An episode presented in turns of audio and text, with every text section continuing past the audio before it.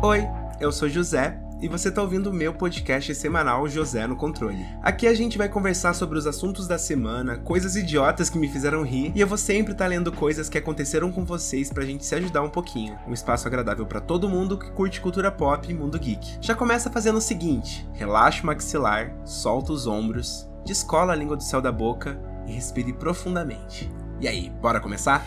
Eu voltei, agora é pra ficar. Ai, gente, não, não me cobra isso não, eu tô brincando, tá? É que assim, voltei de férias, com isso voltou o nosso podcast, porque tinha muita gente me pedindo para voltar, né? Que eu saí de férias umas duas semanas aí, não teve episódio. Mas mentira, gente, não foi tanta gente assim. Pode ter certeza, todo influencer que chega e fala, ai, porque um monte de gente tá me pedindo. Olha, ou às vezes ninguém pediu, ou é um, dois só mesmo, tá? E eu vou até aqui agradecer esses um, dois, três que me mandaram mensagem nesses dias, que estão acompanhando meu podcast estão ansiosos pelos novos episódios. Então, ó, um beijão para você, Ramon Lima de Souza, o David Camargo e o João Ferreira Primo. Vocês são uns lindos, eu fico muito feliz que vocês estejam me acompanhando e de fato sentindo falta do podcast. Ai, gente, mas foi tão bom tirar férias. Acabou que eu só entendi como eu tava precisando de férias quando eu parei para fazer nada. Ai, nossa, extremamente necessário e terapêutico. Ainda mais a gente que trabalha nessa rotina de computadores, telas e algoritmos, né? Inclusive, eu tô lutando muito contra a minha cabeça de pensar que eu não me auto-sabotei nessas duas semanas fora do trabalho e fora do podcast. Porque eu penso, ai meu Deus, eu fiquei sem produzir. A galera que tava me acompanhando vai ficar chateada.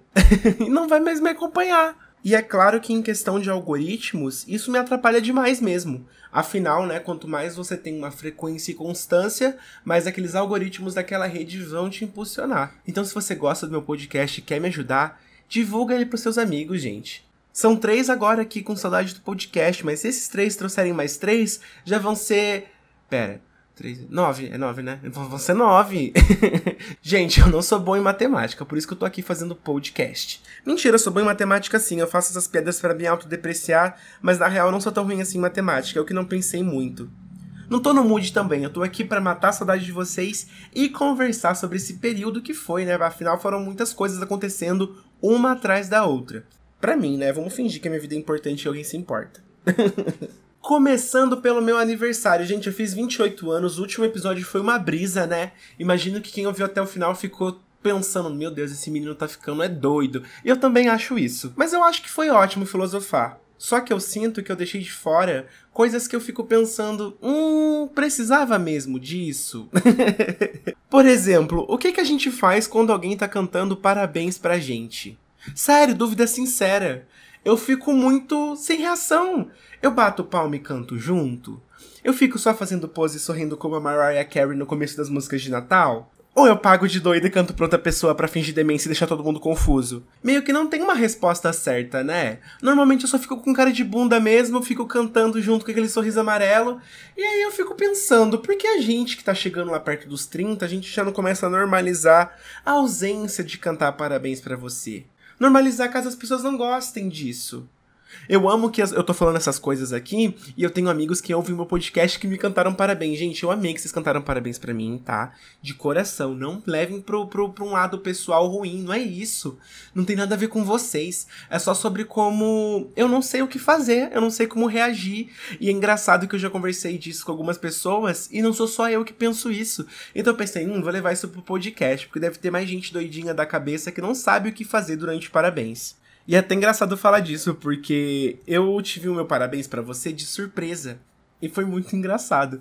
Tava o Rafa, do canal Rafo Fael, Rafo, o canal do Rafo, não sei. Ele vive mudando o nome do canal dele da Twitch, mas vocês devem conhecer aquele ursinho gostoso que faz live, né? O marido dele, o Johnny, o Felipe, que é meu ex e é meu melhor amigo e também mora aqui com a gente, e o Lucas, meu namorado. E aí o Lucas do nada falou assim: Vamos pra academia? Detalhe, era 8 e meia da noite e já eu tava editando o episódio de podcast que eu soltei no dia do meu aniversário. Aí eu falei, ah, vamos, tô só terminando de editar aqui, a gente já vai. Ele falou, ah, vamos agora pra não ficar tarde. Beleza. Eu fui, né? Chegando lá na academia, comecei a fazer os exercícios e do nada, em menos de 20 minutos, o Lucas falou: Ai, cansei, vamos para casa? e assim, eu sou aquela pessoa, gente, que sou muito preguiçoso pra academia. Eu vou, eu treino, belezinha e tal, mas sair de casa, o ato de me arrumar e todo esse ritual até chegar lá, é um sacrifício para mim. Aí eu pensei, porra, tava lá em casa de boa editando o episódio, me tirou de casa pra chegar aqui, ficar 20 minutos e ir embora de novo, mas vamos lá, né? Falei, beleza, nenenzinho, vamos pra casa. Sem suspeitar de nada. Aí, chegando em casa, eu fui abrir a porta e tirar os sapatos, então, tipo assim, eu entrei abaixando a cabeça, né? Abri a porta, entrei abaixando a cabeça, não olhei pra frente. Do nada, os três meninos gritam, surpresa! Mano, eu dei um grito tão alto, e foi engraçado porque o grito que eu dei assustou eles também, e aí eles gritaram em seguida. E aí ficou todo mundo se olhando sem reação, assim, sabe? Aí do nada eles começaram, parabéns pra você. Só que eu não sabia onde enfiar a cara, porque meu coração tava acelerado, não tava esperando por aquilo. Foi um gesto muito precioso, eu amei. De coração, porque eu não sou uma pessoa que ganhou muitas festas surpresas ao longo da vida. Então esse momento foi muito especial para mim. Eu só realmente não sei como ficar no momento de cantar parabéns. Inclusive, eu vou até deixar de pergunta nesse episódio. Sabe quando você entra no Spotify e clica no episódio? Se você reparar, embaixo eu sempre tenho uma enquete e uma pergunta para você responder. Eu quero saber como que você reage quando alguém canta parabéns para você. E depois do meu aniversário vieram finalmente as férias. Ai, gente, já tô com saudade. Hoje, nesse momento que eu estou gravando, é 20 de dezembro, então eu tenho mais três dias para descansar e voltar para a rotina. Falando assim, até parece que eu odeio meu trabalho, né? Não, eu não odeio meu trabalho. Mas vamos lá, quem de fato ama trabalhar, né? Eu gosto muito das coisas que eu faço. Tem muita coisa que eu produzo e vai pro ar. Eu amo de paixão e fico muito orgulhoso. Ai, mas descansar é tão bom. Ficar sem se preocupar com o trabalho é tão bom poder focar em outras coisas, fazer coisas que eu gosto, passar mais tempo com quem eu amo e também passar o tempo fazendo absolutamente nada. Que coisa rara. Que coisa preciosa. Ai, como o capitalismo desgraça a nossa vida, né? Ai, gente, não consigo nem ser otimista, assim, nesse assunto, sabe? Eu tô, tô choroso, sério. Cada dia que se aproxima do dia do fim das férias, mais triste eu tô ficando. Ah, mas foi tudo muito ótimo, viu? Eu peguei 18 dias de férias e desses 18 dias eu passei 10 lá em Curitiba com um dos meus melhores amigos, o Ti, e uma das minhas melhores amigas, a Ana, que é a esposa dele. E foram dias tão agradáveis. Ai, é muito bom também passar o tempo com pessoas tão diferentes da gente, sabe? Não sei, eu sou assim, né? Eu sinto que isso me revigora um pouco. Esses meus amigos, por exemplo, são pessoas tão organizadas, Sabe? Eu sou uma bagunça, gente. Eu não sou uma pessoa porca, eu não sou uma pessoa suja. Mas, assim, ó, no momento meu quarto tá, tá bonitinho. Eu arrumei ele ontem. porque ele estava me irritando, porque ele estava uma zona. Mas normalmente tudo em volta de mim fica uma zona. E isso faz com que a minha cabeça fique uma zona também. Eu acho que é muito interessante que a gente limpe o nosso redor e estejamos sempre alinhados com o que a gente quer para nossa vida e eu acho que a organização da casa, do quarto, do local onde a gente está, diz muito sobre isso. E eu tenho tentado né, absorver essa energia de organização do Ti da Ana, canalizar aqui e absorver esse arquétipo e trazer um pouco pra minha vida, porque eu sinto que eu preciso. O Lucas, meu namorado, é uma pessoa também muito bagunceira. Então não dá muito certo, né? Dois bagunceiros fazendo uma zona aqui em casa, porque a gente não é rico para ter alguém para arrumar pra gente depois. Então eu acho que é bom a gente, né, tomar vergonha na cara. E para Curitiba também trouxe um contraste muito bom. Eu vivo falando aqui no podcast do quanto eu odeio morar em São Paulo, do quanto essa cidade me fez mal no pouco tempo que eu passei aqui e como eu tô doido para mudar de pelo menos de bairro, né? Eu moro aqui no centro, um lugar bem caótico, bem violento. Para poder ter uma vida mais tranquila. E Curitiba tem essa vida tranquila, gente. Eu fiz tanta coisa simples que eu gosto. Andei bastante nos parques, andei de bicicleta. Nossa, bicicleta tá aí uma coisa que alimenta a minha criança interior. Minha vida inteira andei de bicicleta lá em Campos do Jordão, para ir para escola, para encontrar os meus amigos, ou só para por andar de bicicleta mesmo, me divertir, sabe? Passear. Como isso me faz bem, como é gostoso. E outro hábito que eu tô trazendo para minha vida de uns meses para cá é de correr. Eu sempre odiei aeróbico, Não sou essa pessoa de, ai meu Deus, como eu amo correr. Não sou, mas eu estou virando. tô no processo. Estou me forçando um pouquinho e acaba que eu tô percebendo que eu tô evoluindo e estou gostando dos resultados que isso está trazendo para minha saúde. E aí eu tenho corrido bastante. E lá em Curitiba eu corri ao ar livre. Ouvindo a vovozinha Lorelai Fox, o podcast para tudo, uma coisa que eu amo fazer também, sabe? Eu aliei essas duas coisas e me fez muito bem, me trouxe muita paz. Eu fiquei muito feliz nessas férias ter encontrado paz, diversão e alegria em coisas muito simples. Porque sempre tem também né, essa pressão que o capitalismo coloca na gente, às vezes, de ah, meu Deus, estou de férias, então eu preciso viajar, preciso gastar dinheiro, preciso ver muita gente. E eu não fiz isso esse ano. Claro que porque eu estou pobre, né? Se eu pudesse viajar para algum lugar, por exemplo, fora do Brasil, eu teria ido sim, né? Não vou ser hipócrita.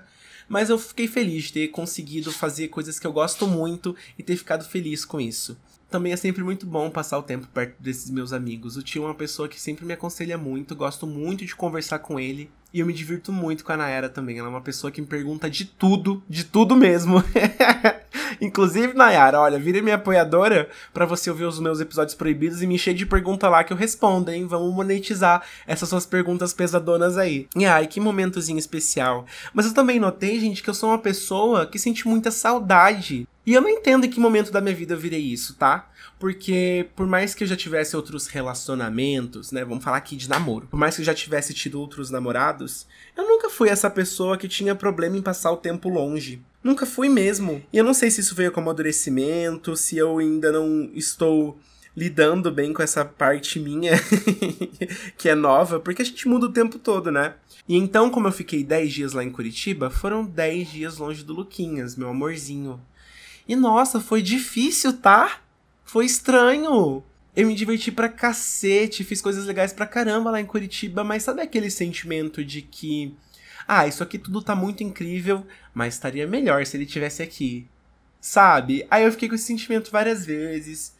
E aí eu dormi muito sozinho. E nessa de dormir sozinho, eu, às vezes demorava para pegar no sono. E eu percebia que era aquela falta física do Luquinhas ali, sabe? Só essa pessoa de dormir agarradinho. Só essa pessoa que fica sentindo o cheirinho no pescoço, sabe? Que enfia a cara no sovaco dele, sabe? Eu sou essa pessoa, gente.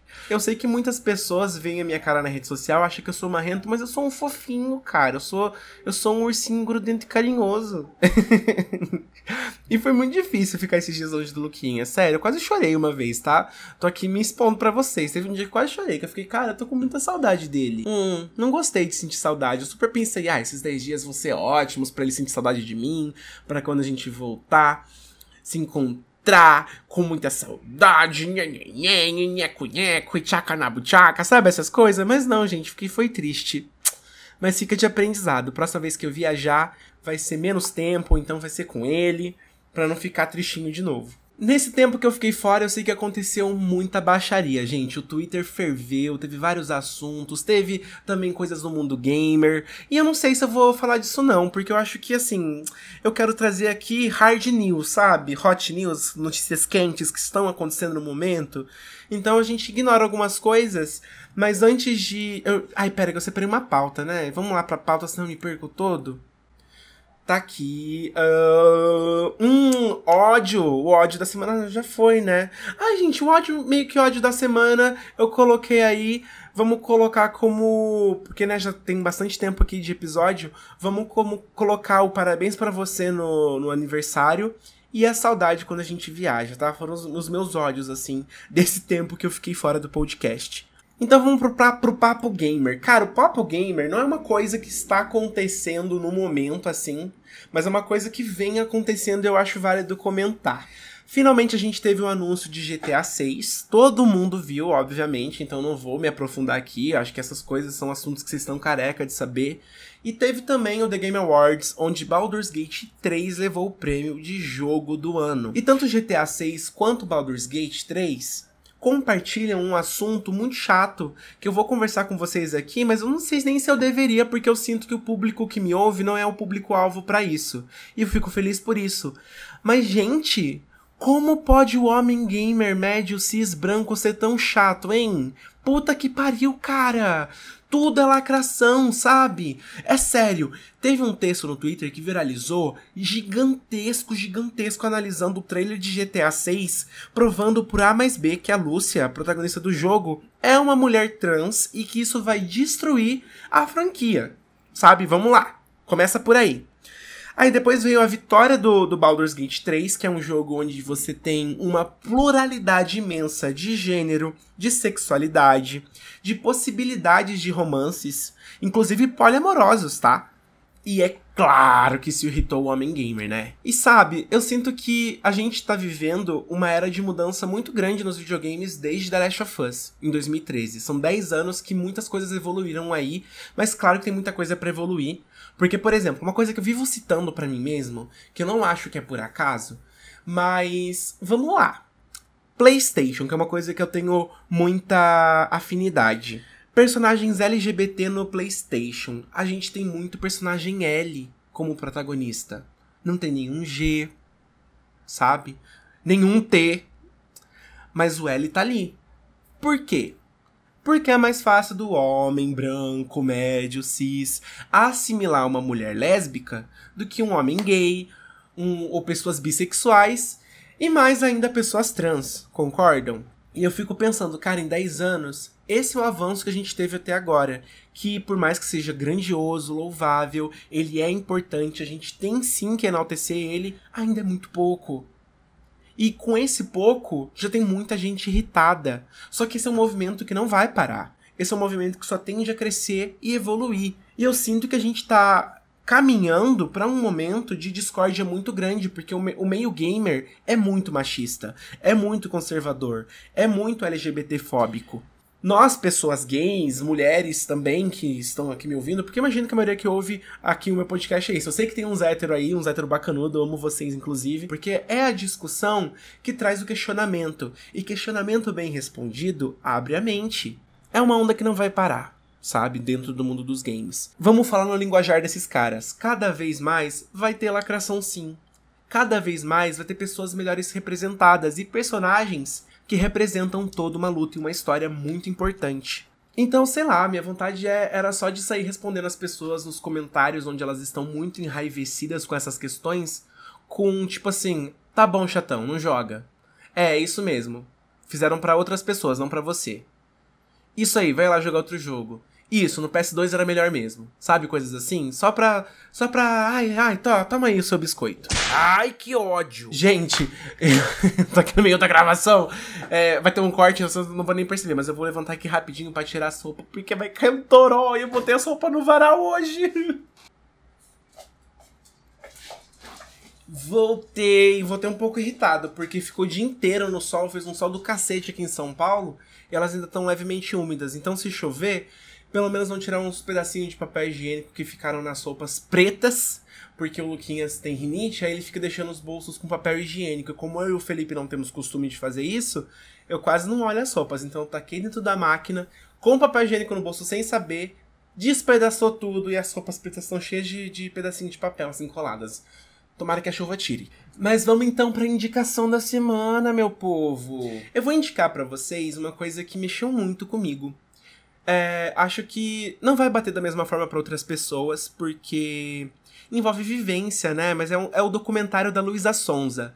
Se eu fosse Luísa Sonza, que está disponível na Netflix. São três episódios de mais ou menos 35 minutos cada. Eu acho que tem um episódio só com mais de 40. Onde a gente tem um pouco da vida da Luísa, né? Alguns anos aí de coisas pesadas que aconteceram com ela Acredito se você tá me ouvindo, você sabe muito bem do que eu tô falando, afinal a vida da Luísa sempre foi muito midiática. Principalmente tudo que envolveu o relacionamento dela com o Whindersson. E dentro desse documentário a gente tem um pouco dos dias de aflição que ela passou com essas acusações pesadíssimas que a internet fez em cima dela. Com certeza ela é uma das celebridades que até o momento sofre muito hate na internet. E foi muito interessante para mim ter outros pontos de vista, sabe, dessa história toda. Não que a gente tenha alguma coisa a ver com isso, afinal é a vida de outra pessoa, de uma artista e coisa e tal. Mas eu acabei me relacionando nesse sentido porque eu vi uma Luísa muito destruída. A gente acompanha essa Luísa toda fudida da cabeça, com depressão, perdendo cabelo, Nossa, gente, a aparência da Luísa tá péssima nesse documentário. Claro que envolve né, as descolorações da era do C22, a agenda pesada de shows, mas também reflete muito o emocional dela e você percebe isso. É uma Luísa muito vulnerável. E assim, eu sou uma pessoa que já era fã da Luísa desde Doce 22, desde o início dessa era, porque eu me conectei muito com a forma com que ela expõe os sentimentos na música, como ela é, sabe, né, expressar as dores e os momentos de sofrimento que eu acho que são os que mais conectam a gente aos artistas. E mergulhar de cabeça nesse documentário, nessas questões, me fez lembrar muito da época que eu vivi logo no início da pandemia.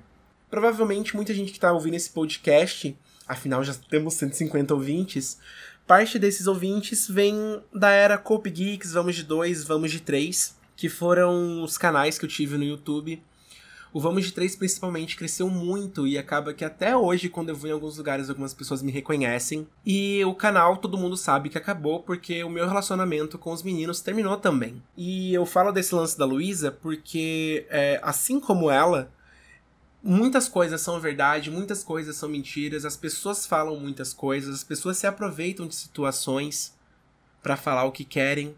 E nessa de se isolar e cuidar da gente, acaba que as pessoas se dão permissão para fazer o que querem, falar o que querem, sem pensar nas consequências do que isso pode causar na vida de outra pessoa. Foi uma era muito nebulosa da minha vida, foi uma era muito depressiva. É... Eu entrei num buraco muito grande e por muito tempo foi muito estranho ver pessoas que gostavam muito de mim me odiando, falando coisas que não eram verdade, reproduzindo inverdades, inclusive, a meu respeito. E foi aí que eu entendi que eu não podia mais, né, dar essa liberdade para as pessoas falarem o que quiserem da minha vida ou então participar de momentos muito íntimos da minha vida. Foi aí que eu tive esse estalo de, ah, se eu tivesse um novo relacionamento, eu não iria misturar meu trabalho de influência ou de produção de conteúdo com isso, porque senão acaba que as pessoas se dão essa liberdade. Mesmo sem não mostrar, algumas pessoas se dão algumas liberdades que não existem, sabe? Imagina se eu expusesse um relacionamento de novo. Foi bom, porque eu aprendi, eu cresci, eu melhorei. Sinto que essa foi uma etapa muito importante para eu me tornar o homem que eu sou hoje e aprender a lidar melhor com as questões de internet. E nesse documentário a gente acompanha também o processo de criação do Escândalo Íntimo, o último álbum dela, que tá fácil no meu top 3 álbuns de 2023. Sinto que ele é muito maduro, ele resgata uma sonoridade muito interessante e atualiza também ritmos brasileiros que a gente tinha esquecido. Se você ainda não ouviu o Escândalo Íntimo, eu acho que você precisa ouvir ele agora. Sei que muitas pessoas têm esse preconceito com a música brasileira, o que eu acho ridículo, porque a gente tem muita música boa aqui sim, a gente tem muito artista incrível em ascensão. E para quem ficou com curiosidade de saber o meu top 3 álbuns de 2023, eu vou colocar em terceiro lugar o álbum Afrodite da Isa. Que álbum incrível! Eu fiquei muito feliz de ouvir uma Isa madura e falando sobre o relacionamento dela de forma tão agressiva. Nossa, se eu fosse o ex dela, hum, nem sei o que eu faria, porque olha, ficou triste para ele, viu? Em segundo lugar, Escândalo Íntimo da nossa lindíssima Luísa Sonza. Cara, que álbum. Tem música para tudo, tem música para chorar, tem música pra, pra gente ficar pensando na vida, tem música pra fuder, nossa, sério, surreal pra fuder, hum, nossa, que delícia. Tem música romântica para dedicar pro mozão, mas escolhe outra porque iguaria é minha pro Lucas, tá? E música só pra quando você quer pagar de gostosa batendo a bunda no chão segurando aquele copinho de cerveja, sabe? Eu nem faço isso, não sei porque eu falei isso, é um personagem, gente, às vezes ele aparece, tá? Perdão. E em primeiro lugar, eu vou colocar o álbum Vício Inerente da Marina Senna. Que álbum gostoso de ouvir, meu Deus do céu. A Marina tem um poder de composição tão divino. Por mais que sejam coisas simples, sejam frases que são prontas, eu sinto que ela renova isso com ritmos muito sensuais e diferentes, que mescla ali um, um pouco de eletrônico com MPB, uma vibe bem sensual, sabe? Nossa, é um álbum que eu boto ele pra ouvir e automaticamente eu já fico bêbado, fico com vontade de dar uns beijos na boca, fico doido pra mostrar meus peitão na internet. Ai, gente, só quem ouviu sabe. Não, tô brincando, mas é um ótimo álbum, gente. Escutem, por favor. E agora vamos pra nossa fofoca da semana. Gente, olha, quem me mandou essa fofoca arrasou tanto. Meu Deus do céu, porque é uma fofoca zona, tá? Se preparem que eu vou ler aqui com vocês. Caralho, é hora da fofoca. Ah, é? Hora da fofoca. E aí, cadê aquela fofoca? Fofoqueira! Mas se você tiver uma boa história para me contar, me manda no e-mail josenocontrole.gmail.com. Pode mandar seu nome, pode mandar fotos, porque eu acho que fofoca com fotos é melhor ainda, né? E eu gosto de imaginar a cara das pessoas que eu tô lendo na fofoca. Pode mandar prints e fique tranquilo, porque eu não vou divulgar nada. Vai ficar só entre a gente. E se precisar, eu até invento nomes fictícios. O importante é compartilhar sua fofoca. Inclusive, boa parte das fofocas que eu vou ler vão vir do meu podcast proibido José Sem Controle, onde eu vou contar experiências minhas, histórias um pouquinho mais adultas e fofocas pesadonas que vocês vão me mandar. O podcast José Sem Controle é exclusivo para apoiadores. E se você acredita no meu trabalho, quer me apoiar e acompanhar esses episódios proibidos, é só ir em apoie.se se barra José no Controle. E com 10 reais mensais, você ajuda a minha produção de conteúdo e ainda tem acesso a esses episódios exclusivos. Boa noite, Juninho lindo, tudo bem? Ai, gente, adoro quando me chamam de Juninho, porque isso resgata uma era toda, né? Poucas pessoas me conhecem como Juninho. Outro dia eu conto o rolê do Juninho para quem tiver curiosidade. Aqui é o Guilherme, moro numa cidade do interior do Rio Grande do Sul. Essa história tem uns 10 anos mais ou menos. Eita, fofoca véia. Na época, eu consegui emprego em uma cidade vizinha com mais oportunidades na minha área. A empresa era de porte médio, maior do que qualquer outra que já trabalhei. O salário era bom e a localização era acessível. Eu estava feliz. Ai, nossa, ele colocou eu estava feliz, ponto. Guilherme, tá tudo bem? Você ainda está feliz? Parece que ele falou com uma saudade. Por ser uma empresa de porte médio, durante a experiência, o funcionário tem um padrinho, que é escolhido pelo líder da equipe. Hum, olha, falou um negócio ali, já, já tô prevendo onde isso vai parar. Durante os três primeiros meses, eu me esforcei pra caramba. Perguntava e anotava tudo para não atrapalhar os colegas. Logo no primeiro mês, notei que o meu padrinho já não estava tão afim de me ajudar. Então eu decidi que deixaria isso de lado e iria seguir sozinho. Cresci, tive reconhecimento, nunca ouvi uma reclamação. Recebi elogios dos clientes e dois aumentos. Basicamente barbarizando dia após dia. Olha, gosto assim, beijos de luz. Ai, já te adorei, Guilherme. Esse rapaz era um pouco mais novo do que eu, namorava uma menina, já morava sozinho, era muito querido por todos, muito bem articulado, alto, olho azul, parrudo, jogava rugby. Socorro. Isso te lembra Heartstopper? Pois é, mas essa história é o caos. Eita! Apesar de ser padrão, não me deixei seduzir pelas características do boy e foquei no trabalho. Hum! Eu tinha 25 anos e namorava um urso de 39. Eu tinha reciprocidade, estabilidade emocional e segurança afetiva de que precisava na relação. E isso me fazia muito feliz. Um murro em todo mundo que tá ouvindo o podcast.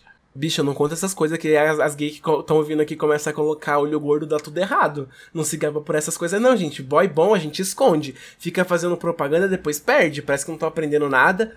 Me assumi aos 21 bem de boas e sempre tive apoio da família, então minha sexualidade nunca foi segredo. Ainda na experiência, notei que o boy começou a ter atitudes um pouco desagradáveis, com indiretas, piadinhas, às vezes sinalizando socos na própria mão. What the fuck? Homofobia é a palavra. Nossa! Isso no trabalho? Como bom canceriano com lua em escorpião e ascendente em capricórnio, você já pode esperar que eu seja sensível para notar as sutis mudanças de personalidade das pessoas, vingativo e estrategista. Guarda essa informação. Gente, eu sim, eu entendo um pouquinho de signo, mas não sou essa pessoa que, que faz essa soma, sabe? De falar qual é o sol, o ascendente, a lua, não sei o que, aí você já, já, você já faz ali a química e sabe o que, que vai dar. Não, não sou essa pessoa, não. Mas ok, vamos guardar essa informação, gente. Ó, Paz louca do signo, ele é o que mesmo? Vamos ler de novo. Canceriano com lua escorpião e ascendente em Capricórnio. Hum, beleza. Fui guardando na memória cada detalhe do que acontecia até que depois de três meses escalei o assunto para o meu líder direto, abrindo também a minha sexualidade, para poder reportar a homofobia que eu sofria. Durante outros meses, meu chefe conversou com o boy três vezes e ele não mudava. Até que meu chefe disse: Não tem mais o que eu possa fazer. A última alternativa é levarmos o caso pro RH. Você está disposto? Ele pareceu apreensivo Ai, óbvio que tem que estar disposto. Guilherme, não me decepcionei nessa fofoca, hein? Espero que você tenha feito a coisa certa. Vamos lá. Ele pareceu apreensivo. Eu estava seguro e decidido. Vamos levar o assunto onde for necessário. Eu só quero que isso pare. Lenda! No RH, a coordenadora ouviu meu caso junto do meu chefe, que me ofereceu todo o apoio. Mas uma coisa que eu não podia prever aconteceu.